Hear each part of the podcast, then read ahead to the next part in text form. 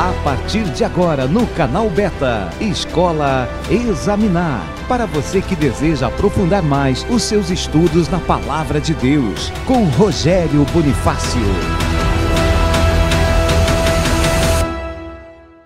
Salve rapaziada, tudo jóia? Eu sou Rogério Bonifácio aqui, direto do canal Beta, com a Escola Examinar. Mais uma vez trazendo uma porção de um assunto interessante. O assunto de hoje, nessa semana, na verdade é respondendo uma pergunta. A pergunta do Tiago dos Santos. O Tiago é alguém que eu admiro porque é alguém que estuda. Na verdade, o Tiago deve estudar aí de 6 a 12 horas por dia é um cara empenhado nos estudos. Ele mandou uma pergunta para o Instagram, você, pro Instagram, né? Você pode fazer o mesmo que o Tiago também, que as suas perguntas serão ou respondidas aqui, ou então traremos ela a resposta em forma de um estudo. No caso de hoje eu vou aproveitar e falar sobre isso, porque a pergunta, ele fez duas perguntas, na verdade. A primeira é sobre o inferno. Como que se dá o inferno? Qual a origem do inferno?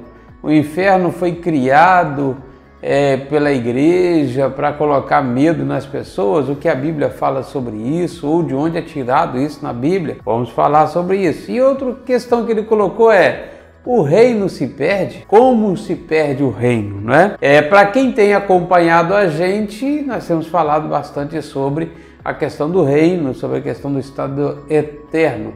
Então hoje vamos falar um pouquinho sobre inferno. Por que eu digo um pouquinho? Porque todo estudo que possamos aplicar aqui e trazer nunca vai enxugar todo o assunto, não tem uma definição. Até porque nós estamos falando de estudos aí de não sei quantos mil anos e sempre vai ter uma ponta. Também eu quero deixar claro que eu não estou aqui como dono da verdade, estou aqui unicamente para trazer dentro de um conceito bíblico e histórico fundamentos que transformaram doutrinas que vêm sendo empregada durante séculos. Então, tradição ou doutrina ou Bíblia, vamos entender sobre isso um pouquinho. Para a gente entender, vamos voltar lá antes de Cristo, na mitologia grega. Você sabia que o conceito de inferno, de condenação, ele é mitológico, não é cristão? Pois é, tem uma tradição mitológica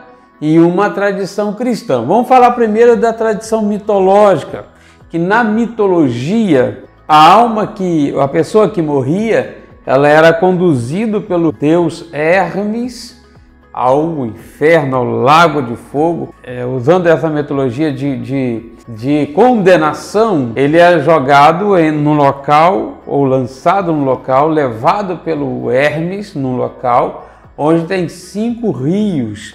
Os rios são é, dor, lamentação, fogo, ódio, perdão e esquecimento. São rios de tormentos, na verdade. Dentro da mitologia, e aí é também empregado cada posição, o que cada um fez.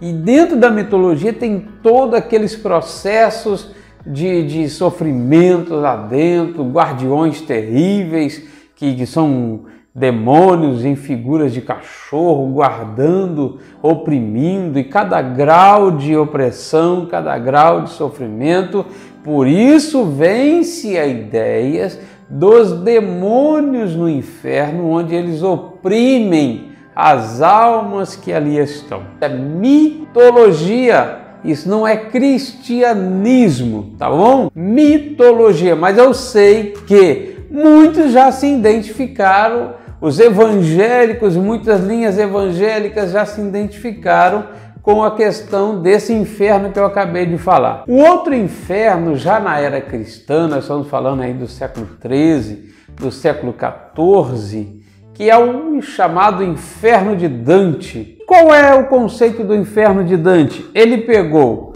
o conceito cristão existente né, na era medieval, da cultura que eu acabei de falar da mitologia. Então ele pega mitologia e tenta imbuir no cristianismo. A obra do Inferno de Dante, que depois foi levado à Divina Comédia, famosa, obras famosas aí, que até hoje perduram, porque Dante foi um cara muito culto e que criou essas lindas obras aí arte, mas serviu como doutrina. No inferno de Dante são nove círculos. Nove círculos começa como uma espiral, né? Uma espiral, na verdade, começa do maior, vai até afunilando até o castigo mais terrível para os pecadores mais terríveis. Ou seja, o primeiro ciclo é para os pecadores menos terríveis, os pecados pequenos e aí tem lá a sua penalidade. O segundo ciclo, mais penalidade, e cada círculo desse tem um grau de sofrimento, de penitência, de, de, de sofrimento, de pavor que se passa lá no inferno, isso Dante falando, é praticamente o que eu acabei de falar da mitologia, só que agora ele criou as divisões e as separações para os graus. Até o último, que é onde Lúcifer está, e ali as pessoas que foram os rebeldes, assim como na também mitologia, é, na crença popular, eu vou dizer, crença cristã popular, Lúcifer foi rebelde. Então, lá no último aspiral, na última parte, é onde estão os rebeldes. E mesmo assim também os rebeldes estão em classes. É como se estivesse num lago de gelo, os menos rebeldes estão acima do gelo, os mais com o gelo por aqui, o outro com gelo por aqui o outro totalmente submerso. Então são os níveis de rebeliões níveis de heresias e tem o círculo dos hereges, o círculo dos falsos mestres e ele vai colocando lá dos adultos, tem tudo, tem tudo. Só que preste bem atenção no que eu vou dizer. Eu estou dizendo de mitologia, eu estou dizendo de crença criada por um artista, não é a Bíblia Sagrada, porque o conceito inferno, o conceito é, Satã, Satanás, esses conceitos todos foram tradução da Septuaginta. Para quem estuda um pouquinho mais, a Septuaginta ela foi a tradução do, do hebraico para o grego. A Septuaginta aconteceu logo depois da morte de Alexandre o Grande. Nós estamos falando aí no, no ano de 240, por aí, né? Alexandre o Grande morreu um pouco antes disso. E depois veio a tradução, porque a língua grega dominava, o grego dominava o mundo e tinha livros ainda na coleção dos 500 mil livros, é pouco livro, né? Da Grécia não tinha alguns escritos hebraicos e esses escritos hebraicos estavam exatamente os livros apócrifos, os livros sagrados, todos eles, né? E trouxeram 70 é, homens para traduzir, que traduziram do hebraico para o grego em 72 dias, por isso chamado Septuaginta. Então, aí depois veio a tradução Vulgata, que é outra tradução agora do hebraico para o latim. Nessas traduções houve muitas modificações, como por exemplo, se você vê Lúcifer é, é, é traduzido também como estrela da manhã, estrela da alva, e Jesus também é traduzido como estrela da manhã. Segunda de Pedro 2, 19, fala da Jesus como a estrela da manhã. Então Jesus também na tradução é Lúcifer, né? na mesma tradução. Entenda que isso é tradução. Um erudito, pensadores, pessoas que a gente respeita pela seriedade de ser um cientista dessa área, disseram que ah, quando questiona a Bíblia é a palavra de Deus, aí eles dizem sim, mas o original das escrituras, porque as traduções modificaram muito, então precisa-se ter cuidado quando você passa algo para frente como verdade absoluta para doutrinar pessoas. Foi o que a igreja fez do século IV para frente, né? Ela doutrinou pessoas e dentre essas doutrinas, o que foi feito? A doutrina do inferno, a doutrina do, de Satanás, a doutrina opressora, porque tanto na cultura judaica, nos ensinos judaicos, Satanás ou Satã, né? Ele é não é como na cultura cristã. Na cultura judaica, Satanás, por exemplo, Satanás na, na cultura judaica, ele é um anjo, é emissário, é até traduzido como Mashirit, que é anjo da morte, é mensageiro da morte é, no hebraico. E tem também Asmodeu, Samael. Ah, então, na cultura judaica é diferente do conceito cristão do século V adiante. Né? Você vê também os ensinos da igreja primórdia, da, de Atos dos Apóstolos, das igrejas da Ásia, você vai ver um, um outro ensino levando para uma linha do Novo Testamento, da Nova Aliança, como doutrina. Mas a igreja criou algumas mitologias e colocou Satanás como inimigo de Deus. É, é um contrassenso. Acho que não precisa nem ser muito estudioso para entender que não tem como criatura alguma ser inimigo do seu Criador. Eu acho que assim, é como se a gente pegasse Deus e colocasse ele num nível abaixo do que ele realmente é. Eu sou cristão, eu creio em Deus ou eu vivo pela fé, porque o conceito de viver pela fé, é, eu precisaria também de outro estudo para isso. É como se Deus fosse um pai de um adolescente rebelde. É, mas... é isso que eles querem colocar. Exato, exato. O adolescente rebelde que não se submete ao é, pai. Exatamente. Mas a ideia de Deus no conceito religioso, muitos deles, né? É exatamente esse Deus humanizado. Então esse não é um Deus soberano que as escrituras apresentam. Falamos também um pouquinho sobre isso aqui, né, Elias? Sobre um Deus soberano. Vamos falar. Ah, não, foi uma live que eu tive essa semana falando sobre o Deus da Bíblia e o Deus da religião, que são diferentes. Ó. Religiosos agora vão ficar passados, né? A verdade é o seguinte: o inferno, então, dentro dessas duas crenças mitológicas, e a Bíblia? O que a Bíblia fala do inferno? A Bíblia fala muito da palavra inferno na nossa tradução, é ou não é? Muita coisa, muita coisa. Mas a verdade que a palavra inferno, ou Hades, do grego, ou Seol, do hebraico, ela tem uma origem. Inferno é sepultura. É, e o fogo que age, a, arde, eita, no inferno, ele é tirado. Você sabia, Elias, que o Hades, o Seol, é um local, não um local metafísico, como muitos dizem, mas um local totalmente físico? Não sabia. Pois é, então Está sabendo agora, está saindo só. Então é interessante porque esse local é um, era um local que até mudou o nome agora, né? Agora não tem mais esse nome, mas era um local ao sul de Jerusalém onde eles queimavam lixo. Então o fogo ficava queimando lixo o tempo todo.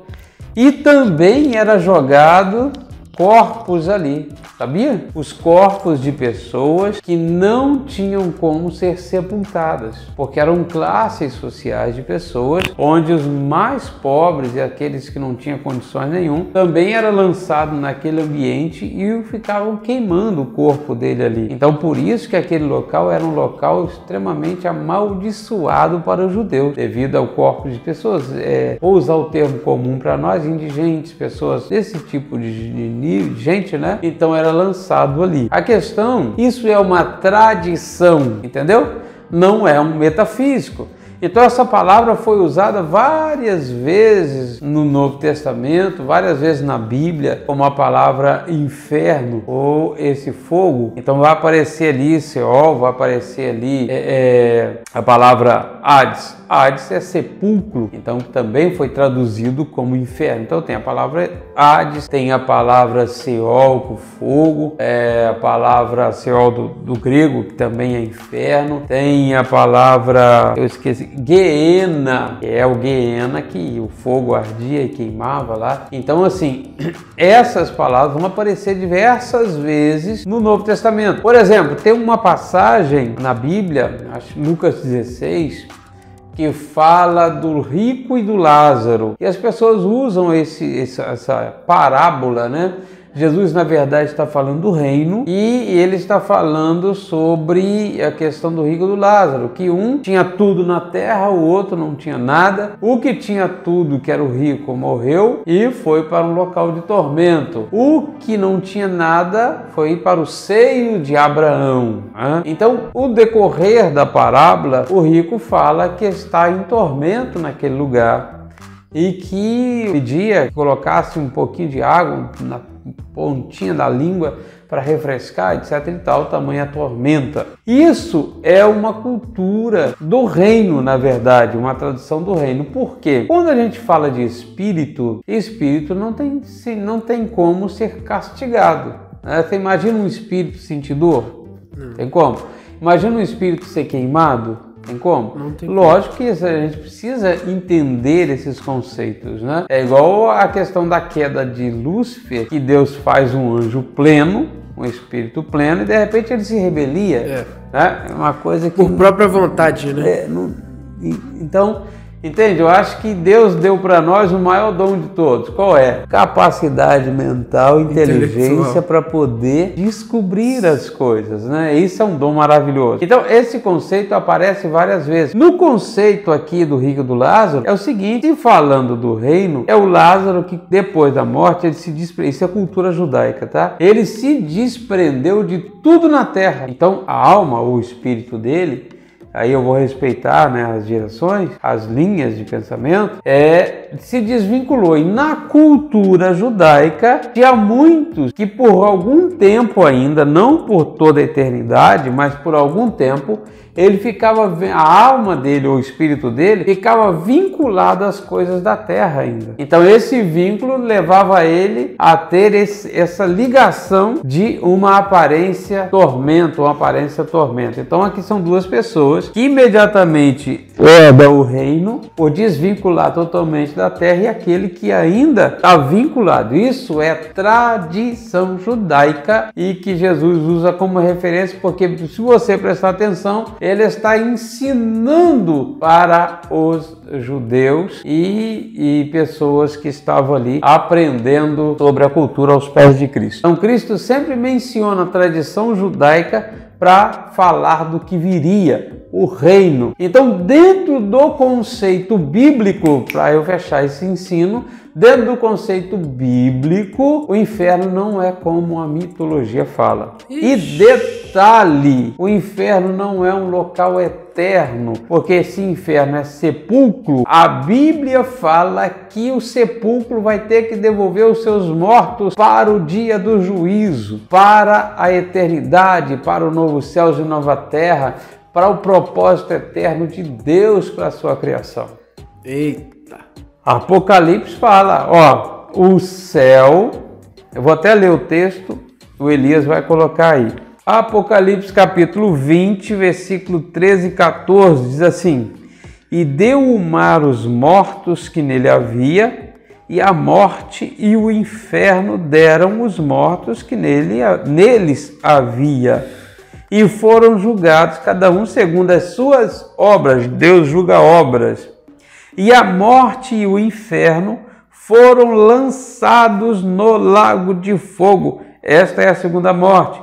Se você voltar para os versículo 4, 5 e 6, você vai entender que essa segunda morte é uma separação de Deus. Então, esse lago de fogo, perdão, é uma separação de Deus. Então, nós precisaríamos entrar muito aqui na questão da soteriologia. A soteriologia pura e simples, ela não mostra a condenação. Também não afirmamos nada contra a condenação, porque é algo obscuro, porque ah, o Criador sabe muito bem o que vai fazer com a sua criatura. Bom, isso é Bíblia, tá? Tradição é outra coisa. Ah, mas a minha crença, eu creio que o inferno vai ter um limbo, vai ter não sei o quê. Ah, o inferno de Dante tem tudo isso. Se você acredita que será como Dante fez lá na sua obra, se será como a mitologia da Grécia, perfeito, ninguém vai contrapor você, não é esse o intuito. O nosso intuito aqui é mostrar o que está escrito na Bíblia e, e não temos compromisso com as tradições e religiões, também não estamos aqui para descaracterizar nenhuma crença, nenhuma religião. Ponto. Mostramos os que- o que está escrito nas Escrituras Sagradas. Para mim, basta. Tá bom? Dentro desse conceito, eu quero trazer outra coisa. Ainda respondendo o que o Tiago perguntou sobre o reino, como se perde. Interessante que quando a gente fala do reino na nova aliança, a antiga aliança pelos profetas já falava muito do reino. Ainda mais Isaías, né? Daniel, Isaías, todos eles. Porque os profetas eh, da antiga aliança falam muito de Apocalipse. Apocalipse a revelação do final, não o livro, né? Fala muito da escatologia, vamos dizer assim, propriamente dito, estudo dos últimos dias. Então a escatologia real estão com os profetas. Interessante isso. E eles falam do reino engraçado, interessante, que os judeus esperam o reino do Messias. E o reino do Messias ainda não aconteceu. E aí, pare um pouquinho, analise a Bíblia, tira um pouco da tradição e coloca a sua inteligência para funcionar. Desde Mateus até João, Jesus só fala do reino. Jesus veio preparar o reino do Messias. Mas ele era o Messias, ele é o Messias, que os judeus não reconheceram porque não era o tempo, mas era o Messias para que nós gentios fôssemos alcançados por todas as promessas de Deus que ele vem por revelação. Deus falou através de Amós o seguinte: Deus não fará nada sem antes revelar os seus profetas, Deus só faz aquilo que ele revelou nas Escrituras. Por isso, a palavra se fez carne e habitou entre nós e deu direito de todos os gentios também se igualar a uma promessa do reino milenar. Então, nós vamos entender. Aí, se você fechar a, leitura em Apocalipse 22, 20, 21 e 22, fechou o entendimento do reino e sabe que ele é muito bíblico. Interessante, e quando Jesus falava por parábola, ele não falava para esclarecimento, ele falava para encobrir, porque o reino é para os judeus, mas não no tempo que Jesus veio em carne, eles tinham que compreender isso. Olha o que diz Mateus 13, eu vou ler porque fica mais fácil a nossa compreensão sobre esse assunto, não é? Mateus é, 13, verso 10 ao 13, olha só. E acontecendo-se, é, e acercando-se dele os discípulos, disseram-lhe, por que ele fala por parábolas? E ele respondendo disse-lhes, porque a vós é dado conhecer os mistérios do reino dos céus, mas a eles não lhes é dado. Aí olha os dois versículos seguintes porque aquele que tem se dará. Tem o reino, tem o entendimento do reino, tem a revelação do reino, se dará o reino e terá em abundância, mas aquele que não tem até aquilo que tem, lhe será tirado. Por isso lhes falo, eles têm a revelação perto dele, mas será tirado, porque ele não terá a revelação, mesmo ouvindo a mesma pregação. Por isso lhes falo por parábolas, porque eles vendo não veem, e ouvindo não ouvem, nem compreendem. Como está escrito: Deus lhe deu o espírito de profundo sono, olhos para não verem e ouvidos para não ouvirem até o dia de hoje. Ao verso 7: Pois que o que Israel buscava não o alcançou mas os eleitos o alcançaram e os outros foram endurecidos eleitos alcançaram, por quê? Porque Deus os elegeu para alcançar. Interessante que desde Isaías a gente vai ver essa palavra eleitos para o reino. Em Mateus 25, Deus, Jesus fala que o reino foi preparado para nós desde a fundação do mundo. Isaías fala dos eleitos para o reino. Então o reino tem os seus eleitos e os seus eleitos são aqueles que foram revelados. Mateus 13, que nós acabamos de ler. A eles não é dado saber mas a voz é dado compreender os mistérios do reino. Isso é revelação. Ele está falando de uma parábola que foi dita para 20 mil pessoas, somente os discípulos compreenderam o significado. Porque aqueles que Deus revela o mistério do reino é para esses o reino. Então, uma vez que eu sou, porque a salvação, presta atenção, a salvação é pela graça. A salvação eu não preciso nem ouvir a palavra. A salvação não preciso fazer nada. Essa é Deus é quem me dá pela graça. Isso é ação totalmente soberana de Deus. Já o reino é uma revelação, também uma ação soberana de Deus que ele dá, mas ele dá em forma de revelação. Então eu começo a saber os mistérios do reino. Por exemplo, quantos milhares de pessoas que fazem uso da Bíblia e que desconhecem totalmente o assunto reino dos céus, o reino de Deus, não é verdade? Eles misturam o reino de Deus com a eternidade, a mesma coisa, esquecem esquece que o Messias tem que governar ainda para os judeus e que Daniel lá no Daniel capítulo 2, fala que esse reino é eterno. Então, esse reino é eterno, porém, é um reino que não será destruído. Então, como se perde esse reino? Apocalipse 22, 14 e 15. Isso aqui é só para a gente entender um pouquinho, olha só. Bem-aventurado aqueles que guardam os seus mandamentos, para que tenham direito à árvore da vida e possam entrar na cidade pelas portas. Essa cidade é a sede do reino, essa nova Jerusalém, que vai vir, mas não vai tocar a terra. Lê Apocalipse 21 todinho que você vai entender. Ela não vai tocar a terra, vai ser habitação de Deus entre os homens e a habitação dos que reinarão com Cristo. Mas ficarão de fora os cães, os feiticeiros, os fornicadores, os homicidas, os idólatras e qualquer que ama e comete mentira. Então aqui são obras que impedirão o reino. Lembrando que toda vez que a Bíblia fala no julgamento, a Bíblia fala julgar as obras, né? julgar as obras das pessoas, segundo as suas obras, segundo as suas obras. Então essas obras serão julgadas, porque a salvação com o estado eterno novo céu e nova terra, que a Bíblia fala muito em Isaías, em Pedro. A Bíblia menciona sempre novo céu nova terra. Um dia eu vou trazer um estudo sobre novos céus e nova terra. Você vai entender que você não vai para o céu, Deus vai ter eternidade aqui com uma transformação tremenda, segundo as Escrituras. Então, essa sede, esse reino, ele será medido pelas obras da qual Deus revelou. Uma vez que Jesus revelou o reino, você tem direito a ele, e aí você passa a entender o procedimento. Mas o conceito eterno é outro do reino, tá bom? Espero que a gente tenha conseguido elucidar um pouquinho sobre esse assunto. Bateu o martelo, encerrou? Negativo. Tem muita coisa aí. Se você quer saber ou quer fazer perguntas, é, o Elias vai colocar aí o, o Instagram do canal Beta para você entrar lá. Faça perguntas, deixa lá, a gente vai fazer um vídeo aqui só respondendo as perguntas que ali estarão. E você também quer saber algum estudo, manda aí ideias para a gente estar trazendo aqui, tá bom? Olha só, o Elias vai colocar aí a foto do estúdio semana que vem agora. Depois desse vídeo aí, no próximo, nós já temos o nosso podcast ao vivo. Eita, vai ter assuntos lá. Nós vamos levar convidados lá para descrachar.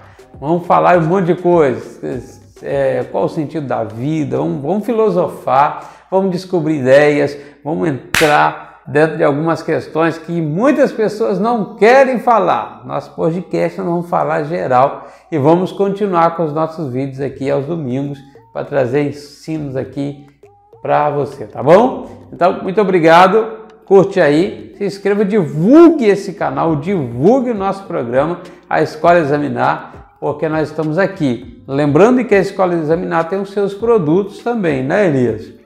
Nós temos o meu livro agora que vai sair.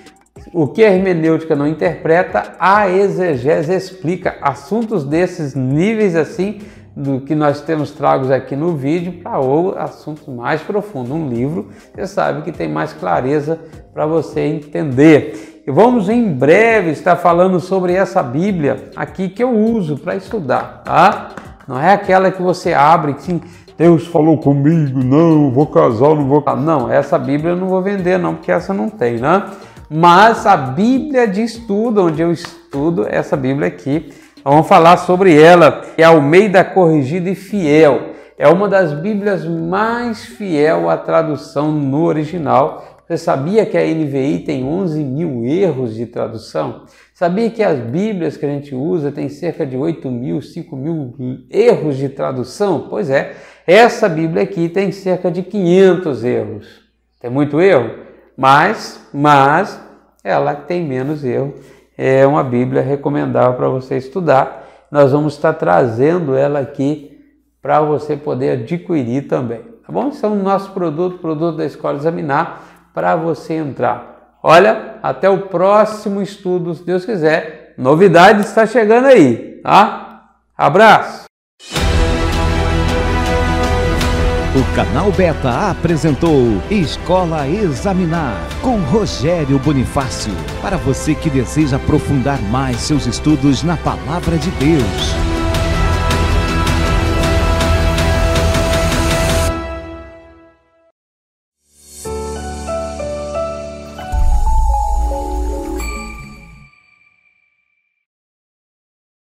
É a Bíblia Tarô, né? Tô precisando de uma Bíblia assim pra saber qual é a minha varô.